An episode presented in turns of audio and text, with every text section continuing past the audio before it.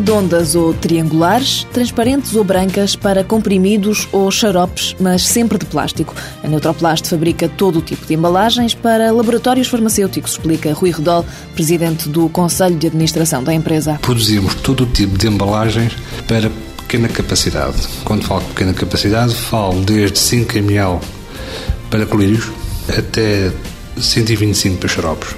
A faixa principal é efetivamente na capacidade de 30 a 50, que é um, para o genérico e permite um, ser fácil de transportar, com custos de transporte muito baixos e continuamos a ser competitivos a nível internacional. O sucesso da Neutroplast passa muito pela inovação.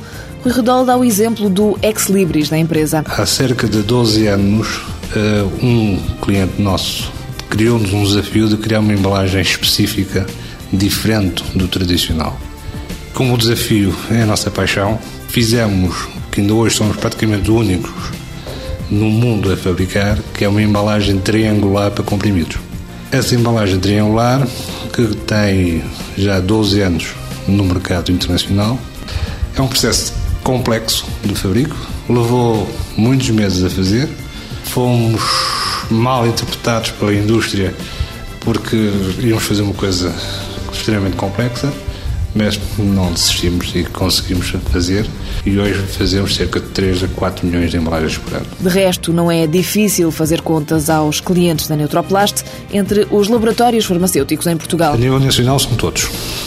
Portanto, eh, todos que produzem ou façam produções em Portugal por laboratórios que só fazem fabrico para terceiros, desde o início, que são nossos clientes e, e espero que continuem a ser, felizmente até hoje nunca tivemos uh, a perca de um cliente. Mas o mercado nacional não é o limite, as embalagens da empresa chegam a pelo menos 30 países diferentes. A nível internacional trabalhamos com algumas das maiores marcas de multinacionais mundiais, não só da Europa, que é uma grande faixa de mercado, mas acima de tudo do mercado do Magreb, que é, digamos, o nosso mercado, o segundo mercado natural. Para alimentar todos os mercados, a Neutroplast produz 24 horas por dia, 7 dias por semana, uma produção contínua assegurada pelo trabalho por turnos. E para consolidar a posição na Europa, neste momento, Espanha é uma das prioridades. A Espanha é hoje um mercado prioritário, eventualmente com a hipótese de termos uma parceria com uma fábrica no norte de Espanha.